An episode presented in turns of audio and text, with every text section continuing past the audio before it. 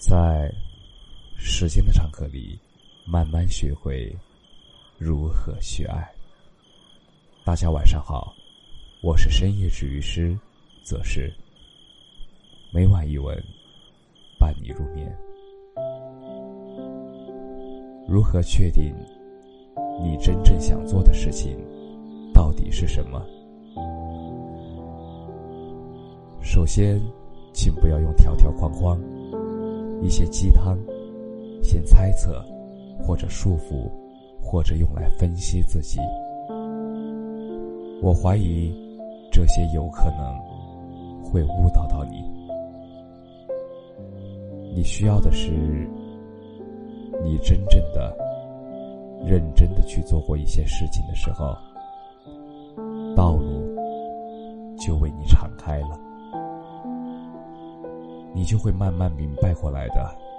这一件事需要几年的时间，投入认真对待，在其中发现找到了自我。把时间放在这里，思想和猜测。放心吧，你会把时间活活浪费掉，而且变得更加迷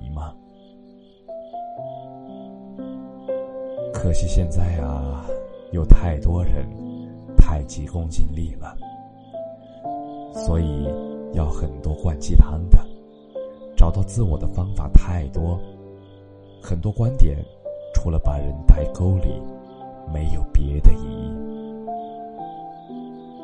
我问过很多，看过很多，自己也走过，体会过。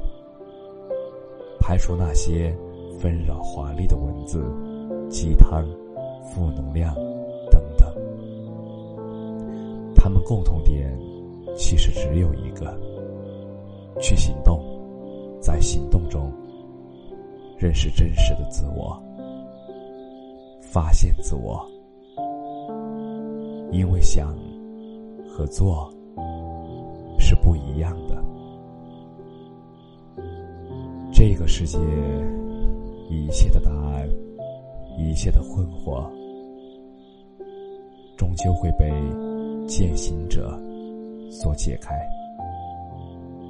你只要走着，走着，走着，你就会懂了。可惜现在啊，太多人都太急功近利了。可是他们怎么懂得一切？